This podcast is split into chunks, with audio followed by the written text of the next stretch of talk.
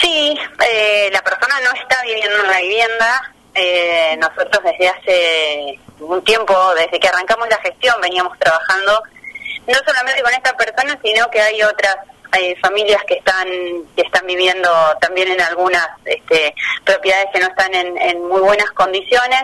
Veníamos trabajando desde hace un tiempo, claramente la situación de, pandemia demoró este, bastante algunas cosas que pretendíamos resolver en lo urgente, bueno, teníamos inmobiliarias cerradas y demás cuestiones. Este, pero bueno, nada, los trabajos con la gente son lentos, la complejidad social no es matemática, no se rige por números, eh, con lo cual eso hace que este, debamos pensar también en que estamos trabajando con, con personas y que también tenemos que respetar las decisiones de las personas, ¿no? Exacto. Eh, por lo tanto, nada, solo, solo eso te puedo decir. Nosotros protegemos las identidades, los derechos, las, eh, las ideas y las ganas de alguna gente de, de conservar este, lugares, espacios que vienen ocupando desde hace muchos años. Eh, por lo tanto, eso implica un trabajo interdisciplinario interesante que teníamos que llevar adelante y que, bueno, fuimos efectivizando con el tiempo y a medida que se fueron reactivando algunas algunas acciones. Por ahí a veces cuando uno no conoce el contexto y la situación y la historia de una persona es, es como fácil sacar conclusiones. Pero bueno, hay que conocer la realidad de la gente y, y después en función de eso saber que hay muchas cosas para trabajar, ¿no? Eh, te leo entre líneas, eh, abordando este caso puntualmente. ¿Puede ser que la persona no quiera dejar el lugar? Sí, hay gente que, a ver, estamos hablando de una persona que tiene sus años, que mm. hacía mucho tiempo que estaba viviendo ahí, que tiene armada su red de vecinos y bueno, y sí, la verdad que, que nos costó bastante convencerlo de que, que no era un lugar apropiado. Este, así que bueno, nada, eh, pero bueno, por eso digo, tratamos de ser cuidadosos y respetuosos con la identidad de las personas, con, eh, con, con la forma en la que nosotros tratamos de trabajar, nosotros tratamos de, digo, nosotros eh, eh, a nivel ejecutivo en general y el equipo, la verdad que los equipos técnicos que están en la Secretaría de Desarrollo eh, se toman todo el trabajo de conocer a la gente, de acompañarlos, de, de tratar de, de hacer con ellos un trabajo interdisciplinario, entonces, bueno, eso es lo que, lo que venimos haciendo desde que arrancó la gestión el 11 de diciembre. Eh, en líneas generales, y te saco de este tema, digo, al momento de alquilar la municipalidad eh, un edificio, una vivienda, un local, eh, mientras se va haciendo todo el proceso eh, administrativo, digo, ¿quiénes intervienen? Intervienen, por ejemplo, asistentes sociales para determinar que una familia necesita la ayuda de un alquiler. ¿Interviene algún sector a la hora que porque vos sos la última que firmás en cuanto al contrato, digamos, pero digo, ¿hay algún área que va y dice, sí, mira, la casa es una casa que tiene dos habitaciones o tres o una, eh, está bien el techo, este, tiene cocina? ¿Quién es, ¿Quién es, digamos, el área que revisa eso? Porque a vos te llega el informe, me imagino, nada más. No vas vos y, te fijas a ver cómo está.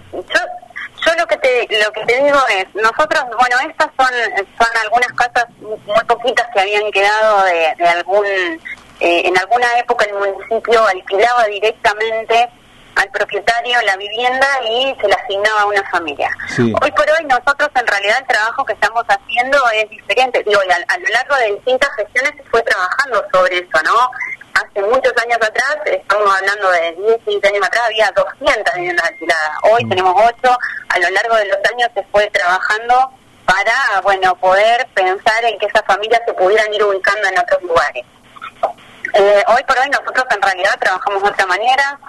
Eh, por ahí lo que se piensa es que, la persona que necesita que la, se la acompañe con un alquiler mm. pueda gestionar los trámites eh, particulares, digamos, y nosotros en realidad lo que hacemos es un acompañamiento económico a través de un subsidio para que esa persona se responsabilice de pagar su propio alquiler. Ah, Pero también es esa persona quien firma el contrato y es esa persona quien consigue las garantías y, digamos, como haríamos cualquiera de nosotros.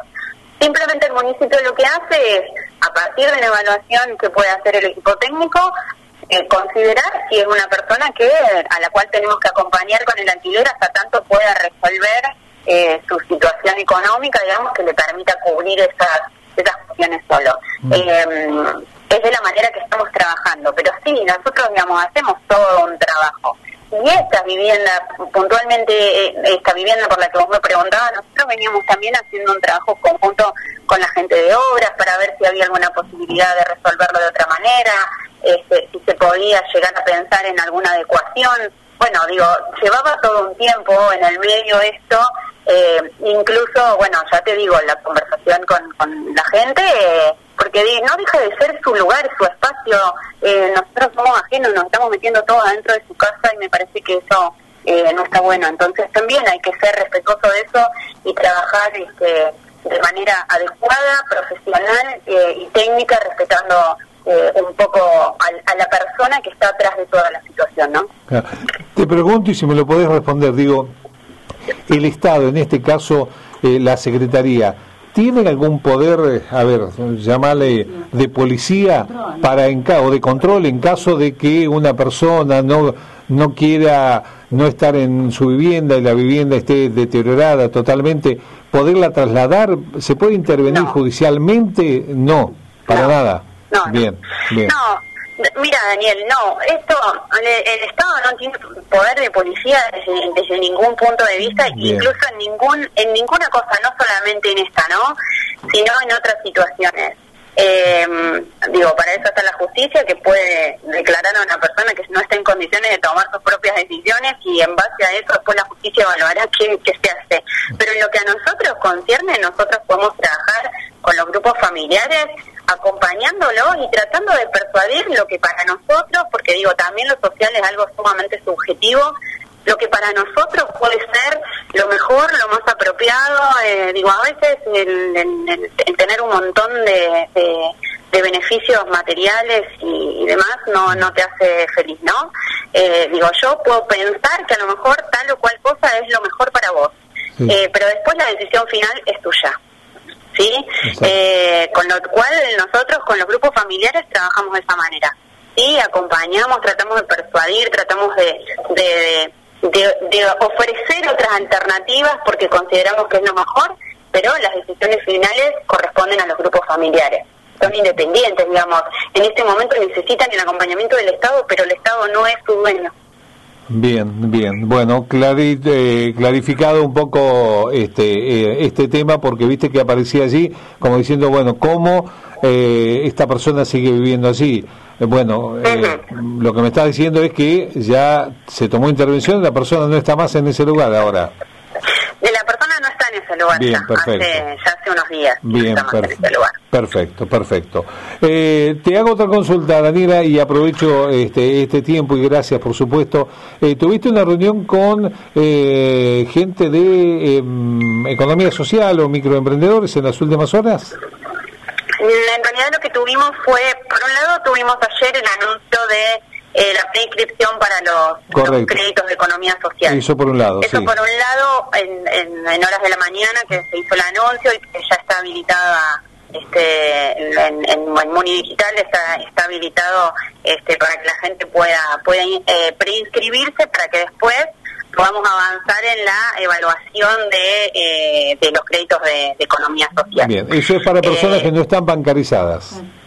Eh, sí sí, pero digamos, es para lo que sí nosotros estamos tratando de trabajar eh, en lo posible con emprendimientos que ya estén funcionando. Ah, bien. Eh, obviamente para, para poder reforzar esa situación, eh, entendiendo, bueno, que, que, que, esta, esta situación de pandemia nos ha llevado por ahí a, a que algunas actividades económicas están un poco más complicadas y, y bueno, en, en, el caso de los emprendedores, que son con quienes nosotros trabajamos, les ha costado mucho, ellos trabajan a través de ferias y bueno, esto de no poder tener aglomeramiento de gente, bueno, el tener que vender en redes sociales y demás por ahí se ha dificultado. Entonces, la intención es poder acompañar esto un poquito. Bien. Eh, sí, eh, sí, sí, sí. No, que con un monto de, de 70 mil pesos, ¿no, Daniela?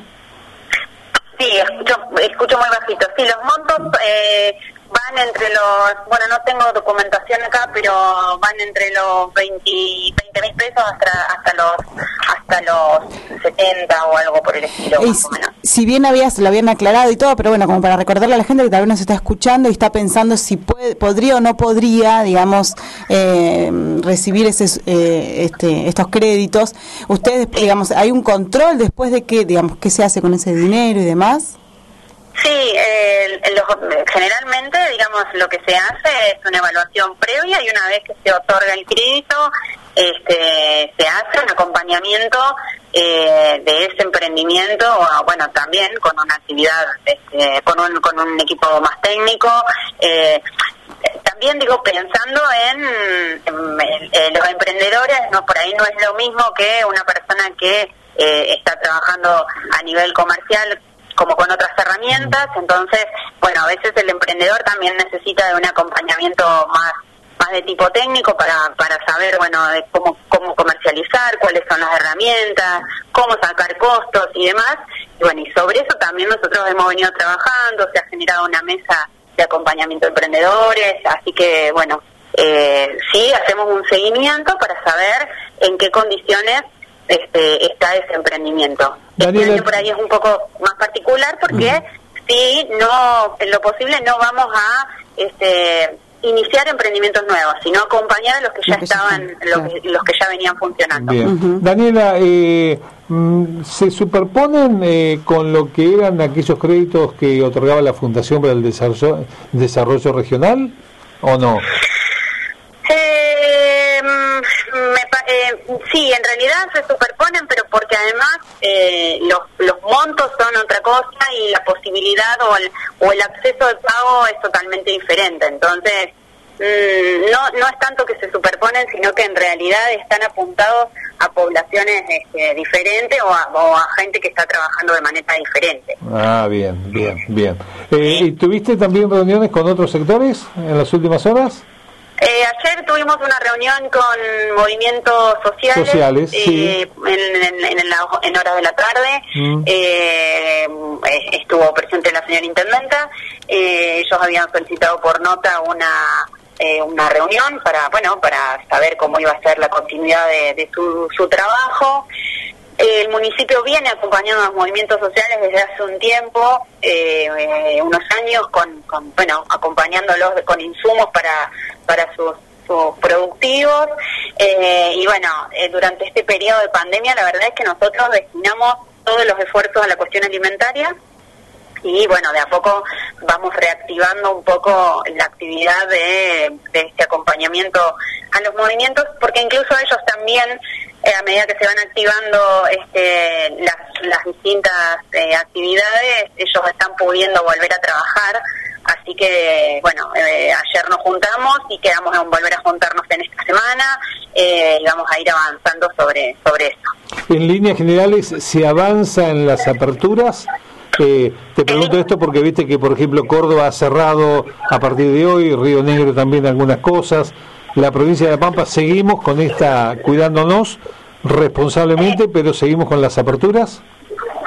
Sí, por ahora sí, obviamente, bueno, eso es algo que, que la intendenta trabaja constantemente con el gobierno provincial y, y a su vez este, el gobierno provincial trabaja con el gobierno nacional y en base a lo que van recomendando los expertos es que es que vamos trabajando, así que sí, a medida que se van habilitando, eh, vamos avanzando y si no, seguimos como venimos hasta ahora, que bastante bien nos ha ido por, por lo pronto con, con la cuestión sanitaria. Exactamente, con mucha responsabilidad social y eso es muy, pero muy importante.